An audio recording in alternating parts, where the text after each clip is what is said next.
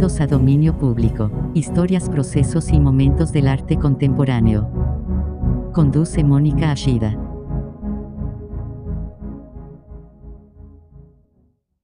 Buenas noches, bienvenidos a Dominio Público, historias, procesos y momentos en el arte contemporáneo.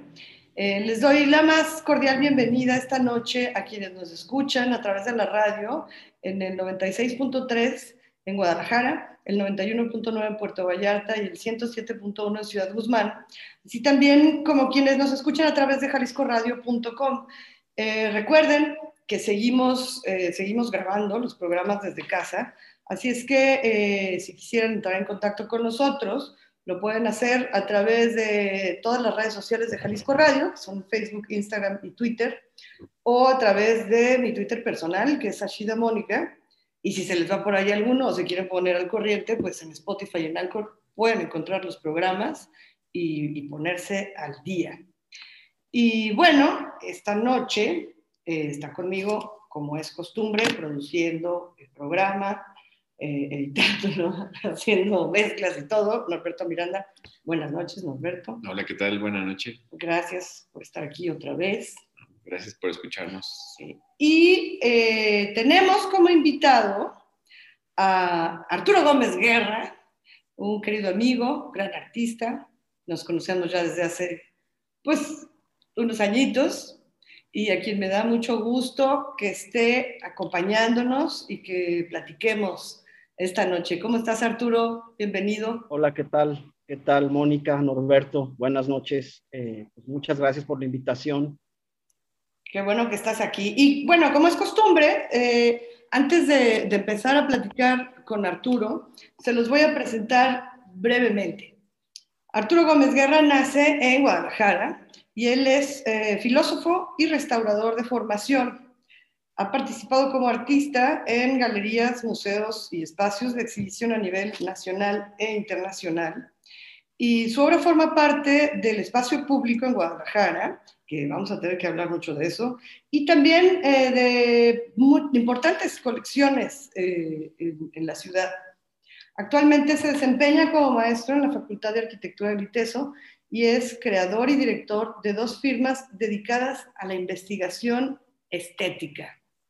Arturo, ya abrimos así esta, con esta brevísima presentación de lo que haces, pues con varias cosas de las que tenemos que platicar porque eh, si bien yo en lo que más te conozco obviamente es en tu, en tu quehacer artístico, pues por ahí mezclas y, tomas de, muchas otras iniciativas, de muchísimas otras, eh, de todas las artes, de la literatura, de la filosofía, hasta de la restauración, tomas eh, todo este quehacer para integrarlo en, en tu trabajo artístico. Pero como siempre, me gustaría que empezáramos por el principio, porque eres filósofo y sabemos que no necesariamente un artista tiene que provenir de una carrera eh, en artes plásticas o algo por el estilo, pero de la filosofía es, es, un poco particular, ¿no? Es un acercamiento muy teórico, por supuesto, y que me gustaría que nos platicaras eh, cómo es que te acercas a, a las artes visuales y, cómo es que das este paso, ¿no? De, de una formación en la filosofía a integrarte de lleno a, la carrera artística? Híjole, sí, este, bueno, eh, digamos que mi primer acercamiento con las artes sí tiene que ver con las letras un poco. Eh, lo primero que yo empecé a hacer fue escribir. Eh, escribo desde muy niño, más o menos como desde los siete años. Entonces, este, a partir de ahí creo yo que pues me fui acercando un poco a las otras disciplinas.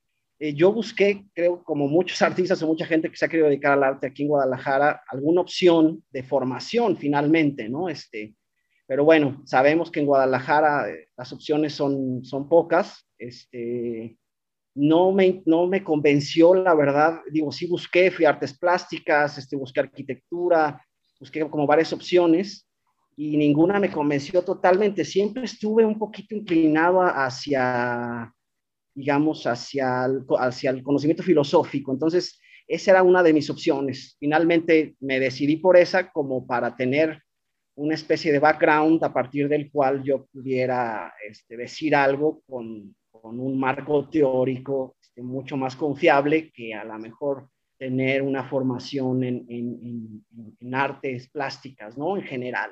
Entonces, más o menos por ahí este, era como mi intención. Digo, finalmente, como digo, mi acercamiento fue a través de las letras y eso derivó en, lo demás.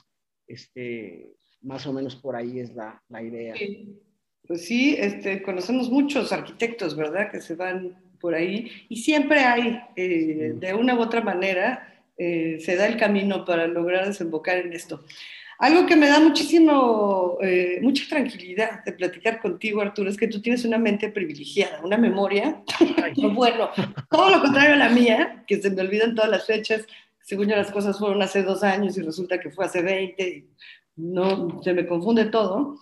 Tú sí tienes, sabes perfectamente de qué hablamos y me gustaría que nos remontáramos a aquellos años mozos cuando nos conocimos, porque eh, en esas obras que yo conocí hace ya un buen rato, tú nos dirás hace cuánto, eh, había por ahí eh, unas piezas que yo no sé si es con lo que empezaste, pero ciertamente es con lo que yo conocí tu trabajo, y que eran esta especie de juguetes. Había como una, una clara intención de, hacia el diseño, por supuesto, ¿no? Había hay algo ahí como diseño industrial, este, una paleta de colores sólida, pero también una estética que recordaba mucho a, a, crear, a esta creación como de, de aparatos eh, para divertirse, de, juguetes. Artefactos. De artefactos en los que utilizabas eh, materiales de reuso, pues, ¿no? O sea, prácticamente los, los armabas con, con, pues no quiero decir basura, pero... Sí, era reciclado, sí, objetos encontrados. Y básicamente la idea era, eh, ese también fue uno de mis primeros acercamientos, pero ya como con la escultura tal vez, con los objetos directamente. Entonces, digo, básicamente empecé este, reciclando objetos, pero la intención era como construir no objetos. O sea, cuando tú tomas uno, eh, digo, en parte tiene que ver un poco con el ready-made tal vez, pero eh, según yo es llevarlo un poquito más allá. La idea es de construir un objeto, pero resignificarlo, pero, eh, por ejemplo, yo los pintaba al final, yo armaba los ensamblajes y al final los, los pintaba, digamos, de, forma monocromática, o sea, de una, en un solo tono. Y eso los hacía, sí digo, se generaban figuras muy extrañas, o sea, cosas que o forman de alguna manera eh, descubrías como su parte desconocida. Eso es lo que se me hacía muy interesante. Y se volvían como, como no objetos o no esculturas, eh, eh, digo, con este tono como de ficción, pues era como si usaban colores de repente así muy vivos eran como, digo, a mí me remitían un poquito también como al microcosmos, a los insectos y, y por ahí va la idea, pues este, esta idea como de la forma, este, o de la no forma, o tratar de explorar las no formas y hacerlas evidentes, por ahí era como la intención, y si era como una especie de ser ensamblaje, escultura acumulativa, este, y sí, como dices, fueron como mis primeros acercamientos, pero eh, pues bueno, me llevaron a, abrir nuevas vetas, a abrir nuevos caminos que, creo que también, también, fueron muy interesantes. ¿no? Claro, claro. Oye, Arturo, bueno, pues como es costumbre del programa, tú eh, generosamente le brindaste información y material a Norberto para que se aventara por ahí unas mezclas con, con, con música, con sonidos, con historias, con cosas que, que se remiten directamente a, a, todo con lo que trabajas. Y te parece, vamos a escuchar la primera de, estas piezas que, en esta colaboración salieron para, para, tu programa. Y seguimos después, para que también tú tengas la sorpresa y escuches por fin qué fue lo que sucedió con, con este material.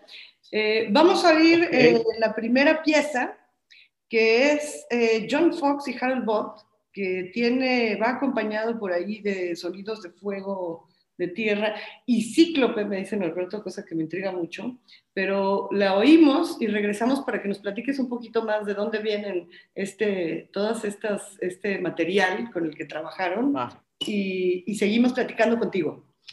Va, padrísimo.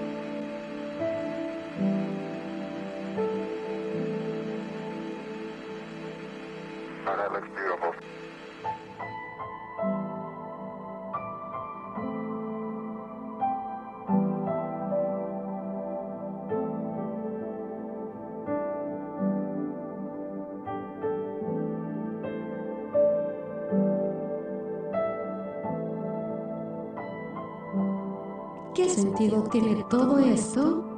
Preguntó el cíclope al mundo. De cien sentidos posibles, respondió el cien pies.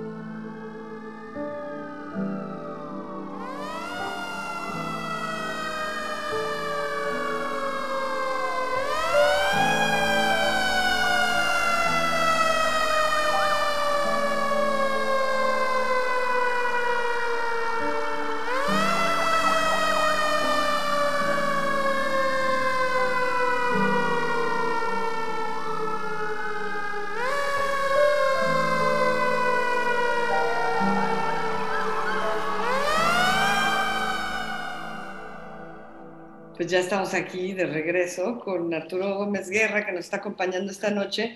Y pues escuchamos esta, esta primera pieza que yo no entendía lo del cíclope, ni la tierra, ni el fuego. Hay que explicarme ustedes qué fue lo que escucharon, qué fue lo que escuchamos. Sí, bueno, eh, ahí es, el, Norberto hizo un, este, una composición, son utilizando una pieza de Harold Bode y John Fox de fondo y con extractos de los audios de unos videos que son algunas de las cosas que estoy haciendo ahorita. Este, uno es eh, Tierra, que tiene que ver, digo, son, es la voz de Neil Armstrong con, con bueno, la imagen aparece una mano este, dibujando el, nombre de la Tierra sobre el, sobre el piso. Y el otro también sale un video de, sale el sonido de una sirena, que es este, un video que habla del fuego. Este, eso y un fragmento de un, es como una especie de fábula este, que se llama El Cíclope y el Cien Pies, que es lo que, la narración que se escucha. Eso más o menos es la, una combinación ahí de varias cosas. Aquí ya Norberto salió con que el cíclope es el astronauta. Ese ojo. No, bueno, la pura poesía de este programa, como siempre. Digo, es, es, la intención es, es crear como digamos, como aforismos. Este, el aforismo ha sido como un eh, medio de, este, de, digamos, de conocimiento utilizado en toda la historia de la, de la, filosofía, digámoslo así. Es una, es, digamos, una composición que combina lo poético y lo filosófico. Entonces, eh, le da de alguna manera libertad, ¿no? o sea, hacia, digamos, a la pieza, no, no la somete totalmente a, la, digamos, a lo analítico que es la filosofía y eso pues eh, creo yo que hace cosas este, muy interesantes, muy ricas por lo menos, como muy fértiles tal vez. Este, y bueno, son, son juegos, digo, yo los videos en partes, yo me divierto mucho. No sé, por ejemplo, el, el video de fuego es, me remite mucho a la, por un lado, no sé si te acuerdas de Chris Burden, ¿no? De este artista que se, se, ha experimentado con todo eso. Hay, una, hay un video de él que se, él sale, que se quema, se, se, se clava, etcétera, se, se, lastima de alguna manera, ¿no?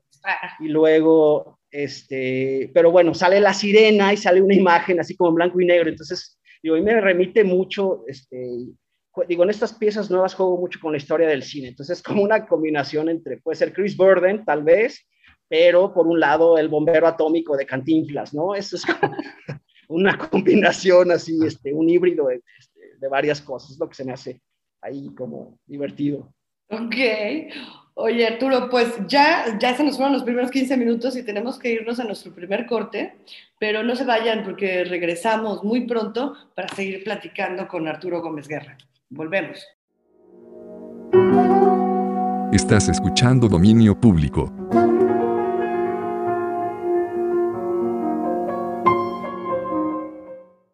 Pues ya estamos aquí de regreso en Dominio Público eh, estamos platicando con Arturo Gómez Guerra y antes de irnos nos dejaron con este aforismo, como bien lo llamaste tú, y, se abrió ahí la puerta a lo que platicaremos más adelante porque sé que es lo que estás trabajando actualmente, entonces me gustaría como que lo tratáramos eh, ya hacia el final del programa, porque ahorita Arturo, quiero que platiquemos sobre algo que me parece muy interesante y muy particular, ¿no? De la manera en la que trabajas, que es justamente esta idea de, eh, de firmas de investigación estética.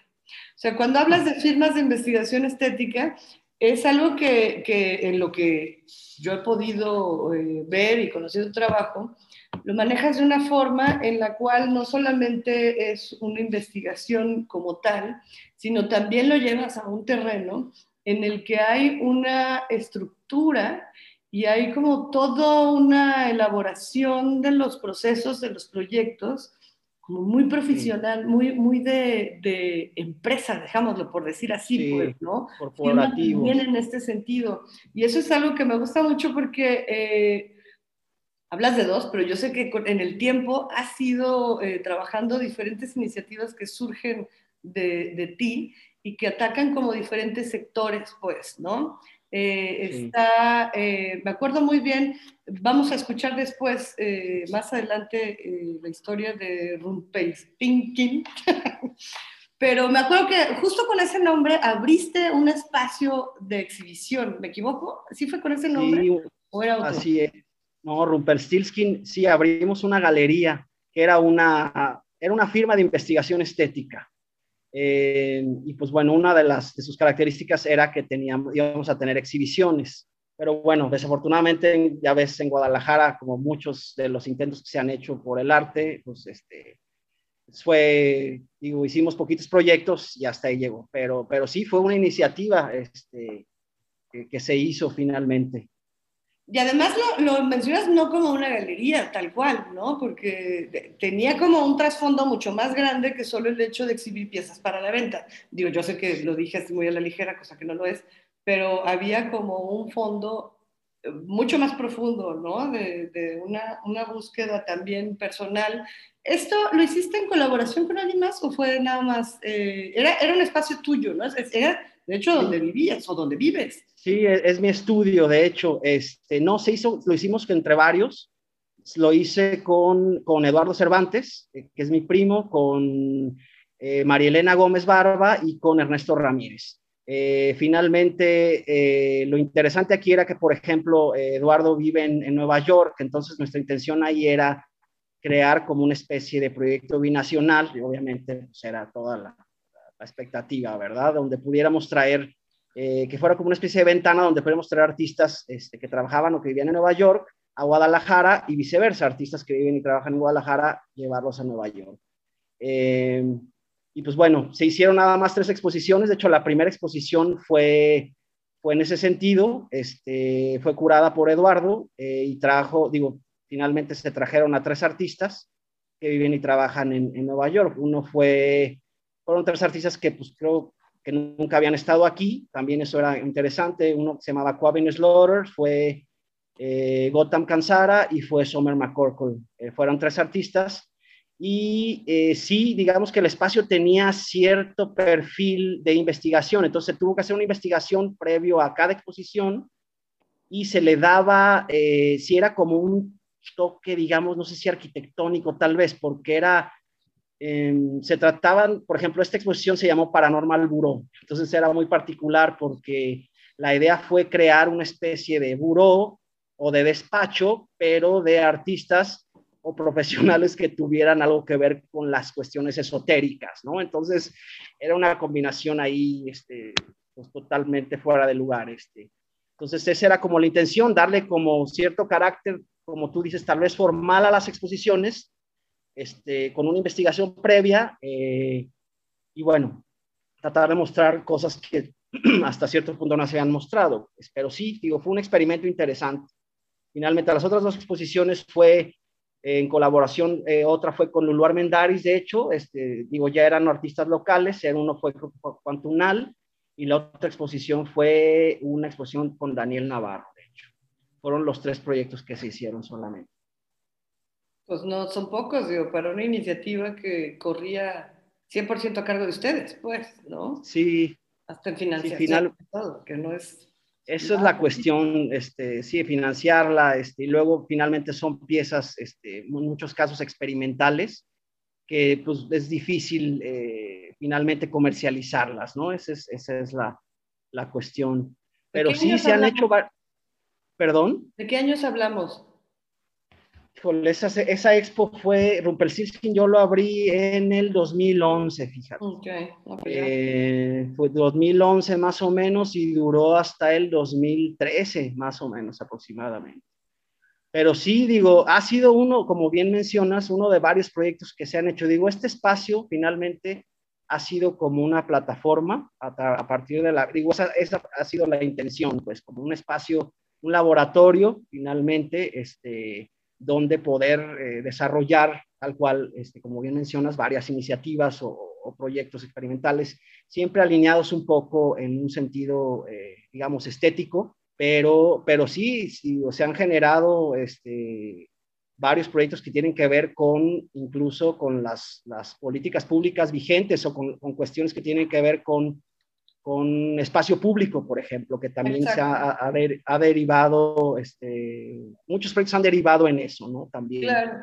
De hecho, ese es un tema que me gustaría que tratáramos eh, lo más ampliamente que se pueda, dado el, el, tiempo que tenemos, pero antes de meternos ya en esta segunda eh, iniciativa, en esta segunda firma que tienes, eh, vamos a escuchar en la segunda pieza, que aquí sí, creo que no metiste mano. Bueno, poquito nada más, nada más por, por, consideración.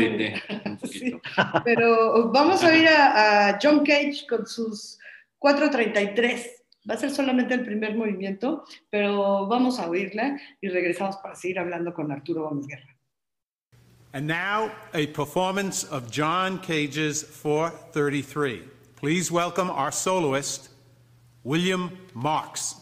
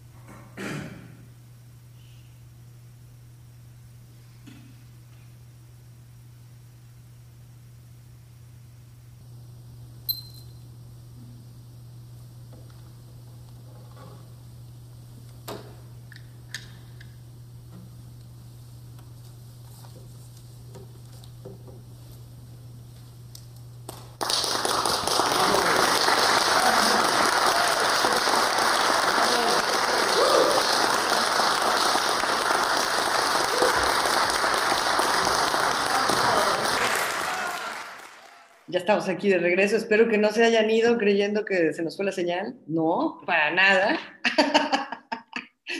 Eh, así es. Y eso que no fueron los 4 minutos 33.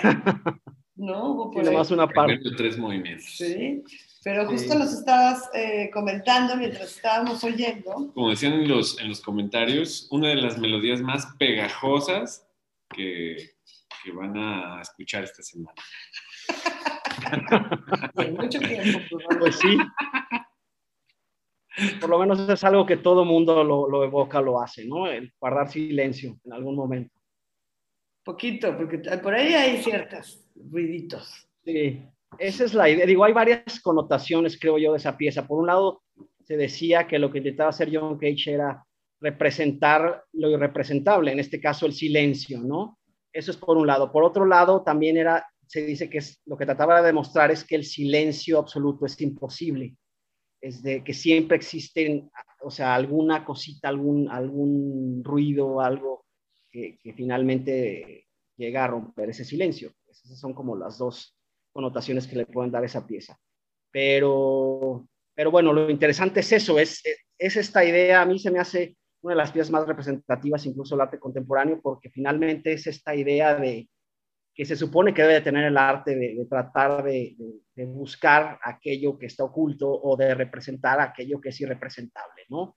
Eh, me remite un poquito, por ejemplo, también a la pieza esta de Bruce Nauman, que es interior de silla, que es simplemente un, un cubo de cierta medida que te evoca el interior de una silla en particular. Es eso, ¿no? La idea de llenar o de representar ese vacío o ese espacio en particular, ¿no? Este, eh, eso me lleva un poco también hacia, por ejemplo, tengo uno de, las, de, las, de los videos que se, que se han hecho, se llama Calistar. Calistar es, es como el, el, el músico del silencio. Este, yo, eh, y finalmente esa es como la idea también. Incluso este, sin conocer un poco la, tanto la obra de John Cage, este, creo que incluso puede ser parte de la sensibilidad de la época, ¿no? O sea, tender hacia, hacia ciertas cosas. En este caso, este Calistar es, es, es eso, es finalmente, digo, hay un personaje que pregunta, este, y, y he, he, oído que Calistar este, ha mejorado bastante y le contesta a uno de los personajes, sí, claro, su silencio es más profundo aún. Entonces, esta idea de, de, de el silencio de, o, de, o, tratar de representar aquello que es irrepresentable, ¿no? Por un, por un lado. Claro, y, y, nos estabas comentando que justo esto te remite como a ciertas piezas que, trabajaste o que trabajas. Eh, esta, eh, que por esto habías eh, optado por esta selección, ¿no? Por tener a John Cage presente en tu programa, justo como una referencia hasta cierto tipo de trabajo que tú mismo desarrollas. Sí, claro, este, como te comentaba, la idea, por ejemplo, de, la pieza esta de Calistar tiene mucho que ver. Eh, me remite mucho, por ejemplo, también a un autor, hay un libro muy, muy, muy particular que se llama, de, de un autor que se llama Luigi Pirandello, que se llama Seis personajes en busca de un autor. Eh, entonces, es decir, es esta como, como búsqueda, pues finalmente creo que el arte debe de ser una especie de instrumento eh, que te conduzca finalmente a, a, facetas inéditas de la realidad, ¿no? Eso es como la, finalmente a lo mejor la, la, la, si lo vemos en un sentido epistemológico, a lo mejor la, una de las características que debería de tener el arte, por lo menos de vanguardia, ¿no? O sea, la búsqueda de, de esta, de esta eh, como revelación de la, de la, de la realidad, ¿no? Incluso me remite un poco, volviendo a, a Rumpelstiltskin, de eso habla también, ¿no? Este, el nombre incluso de Rumpelstiltskin, el cuento en sí de los hermanos Grimm, habla de, eh, o sea, el acertijo del duende finalmente es que adivine su nombre, esa idea de que el nombre está velado y de que hay una que debe haber una revelación también está en el arte. Eh, García Lorca lo retoma, incluso esa fue una de las razones por las cuales se, les puso, se le puso Rumpelstiltskin al proyecto, por la idea de que García, García Lorca decía que todo arte debería de tener duende. Mm. Es decir, eh, debe de tener una parte irracional o eh, sé que muchas veces le molesta ¿Perdón? Y traviesilla también. Sí, como una parte irracional, como una parte este, lúdica, pero una, como una parte que escapa hacia, a, a, digamos, a, hacia, el, hacia el conocimiento eh, analítico, racional, vamos. Eh, o sea, el arte debe de, de, finalmente, el arte habla de cosas que a lo mejor la ciencia no puede hablar o la filosofía no puede hablar. Es decir, son cosas que están veladas, que no se pueden tratar con los instrumentos de otras disciplinas, ¿no?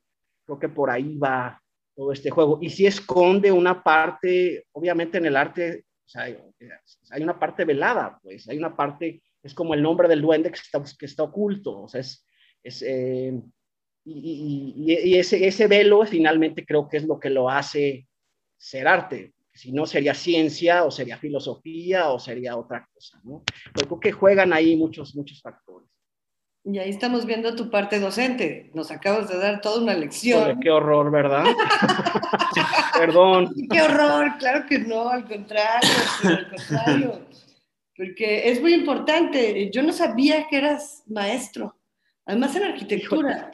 Sí, pero sabes que ese dato, o sea, nunca he sido maestro de, de planta. He más bien hecho proyectos, también eso ha estado muy interesante. He hecho proyectos para la Facultad de Arquitectura del ITESO, por ejemplo, porque digo, este, ya ves que no sé, en los nuevos eh, programas, no sé por qué les han quitado eh, como el, el, marco teórico o el contexto histórico muchas veces. Entonces, por ejemplo, en este caso, digo, he hecho dos o tres colaboraciones nada más. Una la hice para este, un buen amigo que se llama Rodrigo Loaiza, el casco, este, para, él, trae, él este, traía un proyecto con un... Eh, digamos, es un teórico que desarrolla un, un software que se llama Bernard Cash. Lo interesante es que no nomás pasa en esta disciplina, pero en este caso eh, él abordaba, eh, digamos, la historia de la filosofía y para poder entender su, su digamos, su, toda su propuesta tendrías que tener una especie de marco teórico filosófico. Entonces, yo en, eh, o sea, entré con esa idea. Yo de alguna manera les diseñé como un marco teórico, una especie de línea de tiempo desde los orígenes de la filosofía hasta la actualidad, para que finalmente el estudiante pudiera entender eh, más a fondo lo que quería decir este Bernard Cash en este caso. ¿no? Este, he, entrado más bien como en, proyectos muy específicos este, y para de alguna manera este, construir este, como marcos teóricos para poder entender ciertas cosas. Eso es muy interesante porque finalmente la filosofía ha vuelto en muchos sentidos este, el conocimiento, digamos, profundo o la historia del, de la civilización occidental en, en, o sea, manifestada a través de la filosofía ha vuelto este, porque finalmente la intención es esa, como volver al origen y darle a la actualidad que se encuentra como tan desarraigada, darle un, un es un referente mucho más confiable y profundo, pues, ¿no? Esa es como la, la, intención, pero lo ves en varias disciplinas, es como bastante interesante. Claro. Oye, eh, Arturo, pues vamos a oír la tercera pieza, si les parece. Ahora sí, escucharemos eh, de fondo a Claude Debussy y con una, una historia de las tres musas. Uh -huh. Vamos a escucharlo.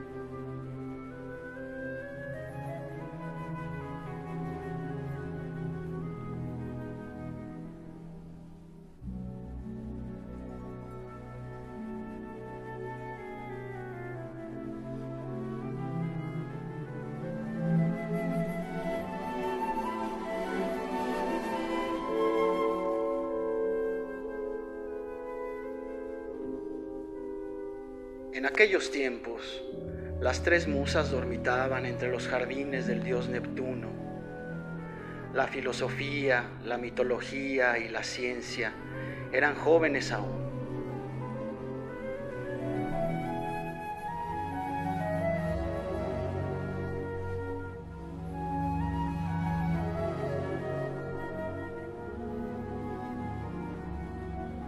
La luz tenue de la Edad Media las mantenía adormecidas.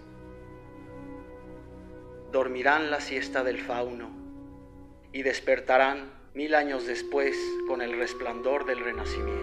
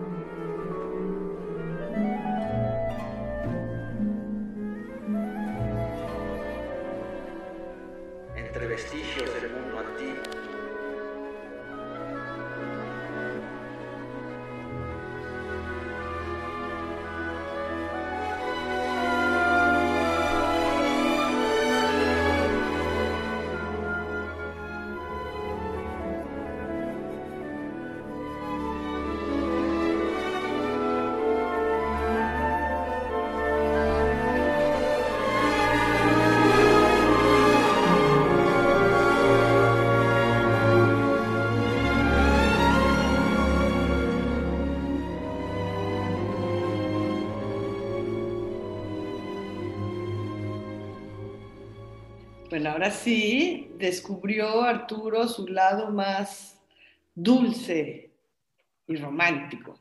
Oh, bueno. Pero antes de que nos cuentes, porque quiero saber justo sobre esas historias, quiero ver eh, varias cosas ahí, pero ya se nos llegó el momento de irnos a nuestro segundo corte, ah, para que por favor no se vayan, porque en unos minutitos más estamos de regreso. Volvemos.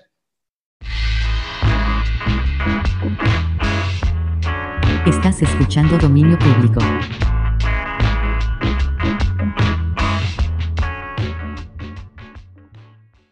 Ya regresamos, ya estamos aquí otra vez en Dominio Público con eh, Arturo Gómez Guerra, que nos dejaste con la historia de las tres musas. Ya habíamos oído en la primera parte, en la primera pieza, eh, otra de estas historias breves que nos contabas que estás utilizando en, en estos eh, videos que, que, eh, que estás haciendo donde hay música, sonido, textos, son estos videos breves el que estás lanzando en redes, que me gustaría que nos platicaras un poquito sobre ellos, Arturo, ¿qué es? Sí, este, pues mira, son, son, eh, yo nunca había hecho video, digo, la verdad, pues soy una, una especie de aficionado, pero bueno, eh, pasa lo que, lo que decía Nam June un poquito, ¿no? Este, eh, él decía que finalmente en un futuro eh, los teléfonos inteligentes, como todo mundo iba a tener acceso a ellos, o sea, la posibilidad de, de, ser artista iba a estar tan a la mano que entonces cualquier persona podía ser artista y eso finalmente eso pasa hoy en día, ¿no? Entonces, eh, digo, ya ves, por un lado, toda la idea de las redes sociales funciona con imágenes y con videos y con fotografías, etcétera. Entonces, estos videos surgen de alguna manera como una especie de reacción a todo eso, pero eh, con la intención de jugar un poquito más con el formato, digámoslo así, ¿no? Este, la intención es, incluso es una derivación, digo, hay varios proyectos. Por un lado son las microfábulas, las microfábulas son derivaciones de las fábulas. Digo, yo tengo, como les comentaba, yo este, escribo desde, desde hace mucho tiempo, entonces tengo ahí una, un proyecto que se llama Fábulas, que son estos precisamente como aforismos. Eh, y bueno, lo que trato de hacer con las microfábulas es crear como una especie de microvideo que no dure más de un minuto y que sea una combinación, eh, por un lado, que sea una especie de aforismo, pero por otro lado, que contenga música y eh, por otro lado, que sea, con una combinación como de varias disciplinas. Este, digo, esa es más o menos la, la, la, intención de ese proyecto. Hay, hay varias opciones. Hay otro, por ejemplo, que se llama Fantasías Animadas de ayer, de ayer y hoy, que retomo directamente cuestiones, por ejemplo, de la mitología. Eso también es como un tema muy interesante. Digamos, todas las, los personajes de ciencia ficción este, o de caricaturas incluso que, que aparecen o que conocemos de la cultura popular, este, la mayoría es muy curioso cuando investigas un poquito más, son o provienen de la mitología de los pueblos antiguos. Entonces, eh, por ejemplo, ese tipo de el proyecto de fantasías trata de jugar un poquito con eso. Por ejemplo, en este caso hay una pieza que se llama El Hombre Verde. El Hombre Verde es precisamente es Hulk, pero bueno, el Hombre Verde en la cultura celta es un dios y es lo que para los griegos vendría siendo Dionisio. Entonces es, es, el, es el dios de la fertilidad y se representa eh, muy parecido a la máscara de, de, Hulk finalmente. Y, y- finalmente es, es eso, es, es el dios de, la, de las cosechas, ¿no?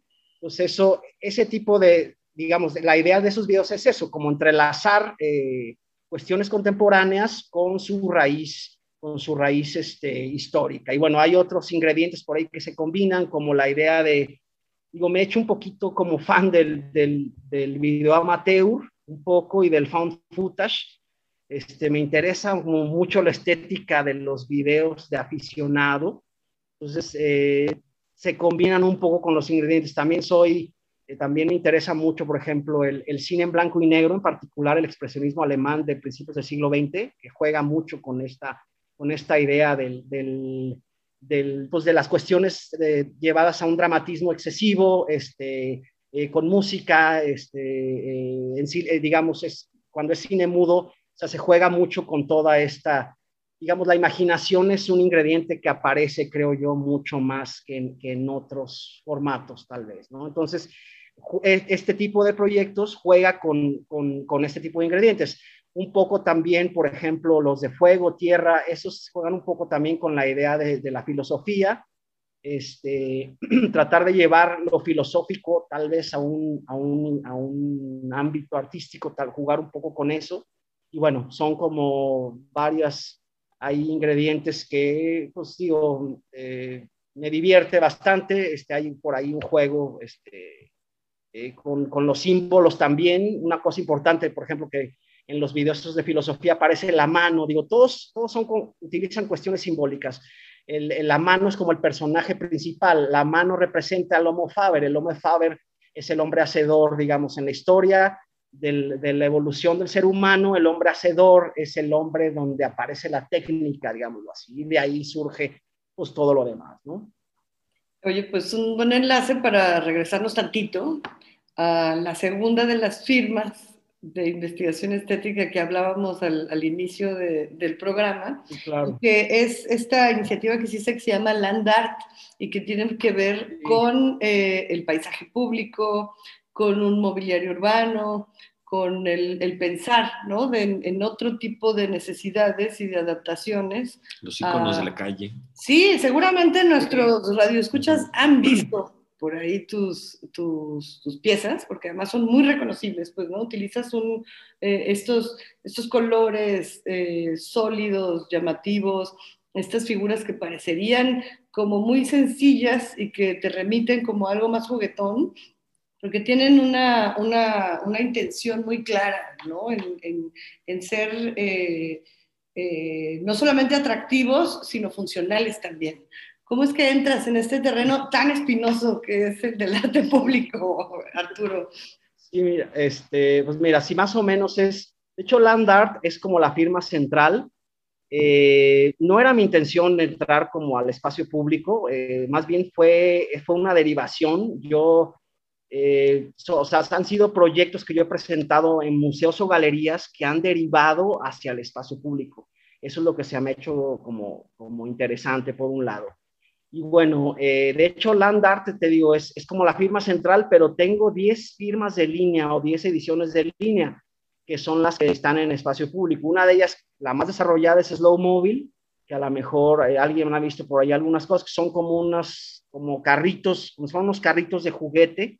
Este, ese es, es, es uno de los primeros proyectos que se llevaron a cabo. La idea es finalmente jugar con esta, con, con digamos, con uno de los objetos emblemáticos de la cultura contemporánea, que vendría siendo el, automóvil, eh, de construirlo o resignificarlo y, digamos, de, de, desde un punto de vista tal posiblemente antropológico o, eh, o, sí, o como histórico, antropológico, que viajáramos no sé, 500 años al futuro y que de repente te encontraras un, un objeto autóctono, así como te encuentras hoy en día de las culturas antiguas, podrías encontrarte un slow móvil, ¿no? Esa era como la idea, este, llevar el, objeto como a un nivel tal vez arqueológico. Entonces, hay varias ediciones, hay unas más desarrolladas que otras, otra de ellas es Fake Bike, por ejemplo, que ha sido, eh, también ha, ha, tenido como este, cierta resonancia por esta cuestión de la, de la bicicleta como un, medio alternativo de, movilidad.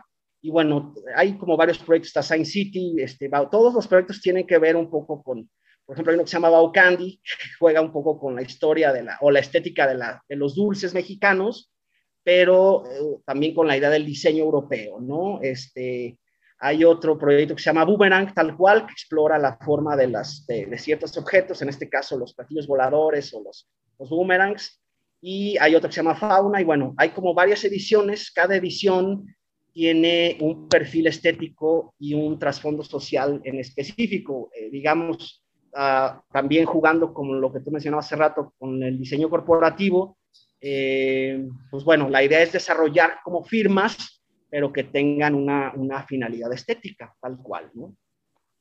No sé cómo le haces para sacar tantos nombres, Arturo.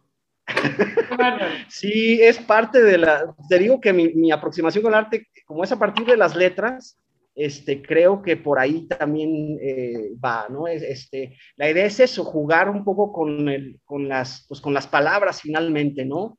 Este, y bueno, crear como palabras compuestas que finalmente te, funcionan como, pues no sé, como interruptores tal vez, ¿no? Para, para abrir ciertas vetas o ciertos, ciertas líneas de, de, de exploración, ¿no? Posiblemente.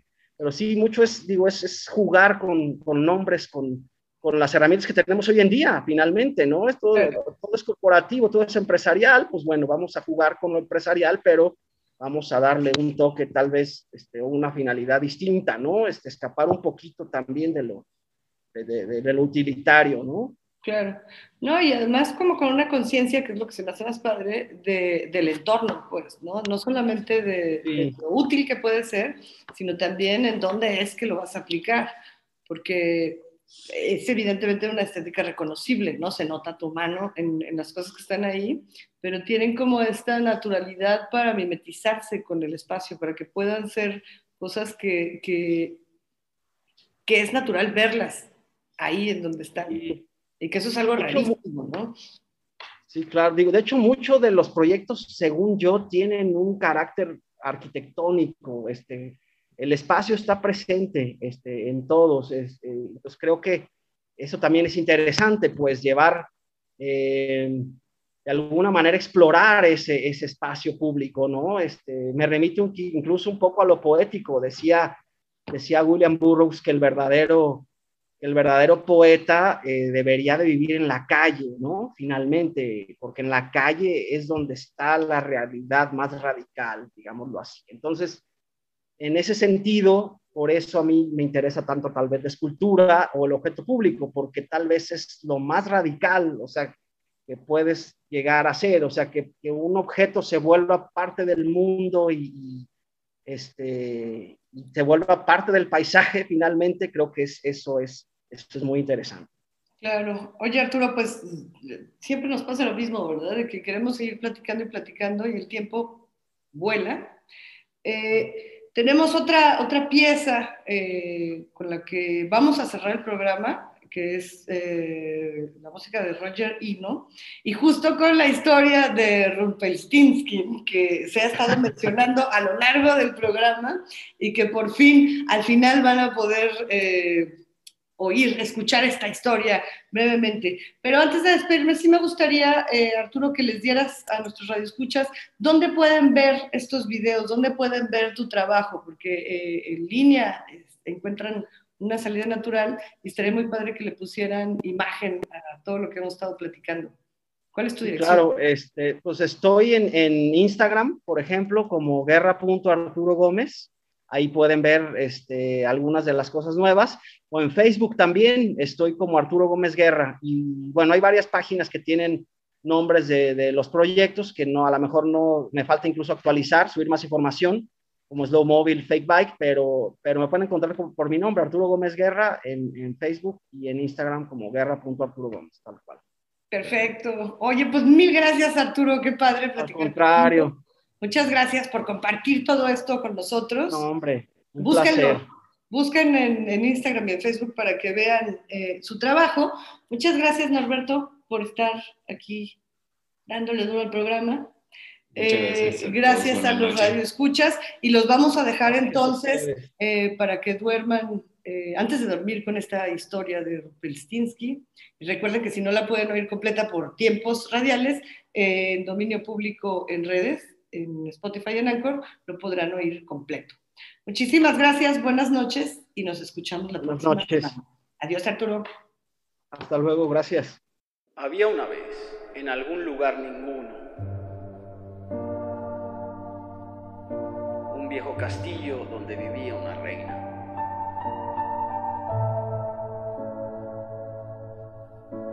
Un buen día, siete emisarios aparecieron en las puertas del castillo.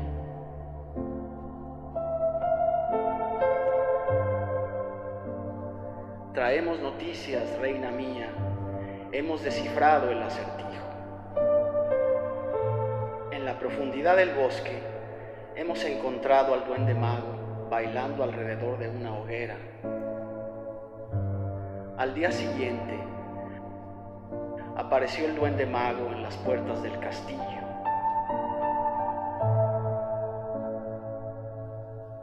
He venido a que cumplas tu promesa, reina ser que hayas descifrado mi acertijo. Tu nombre es Rumpelstiltskin.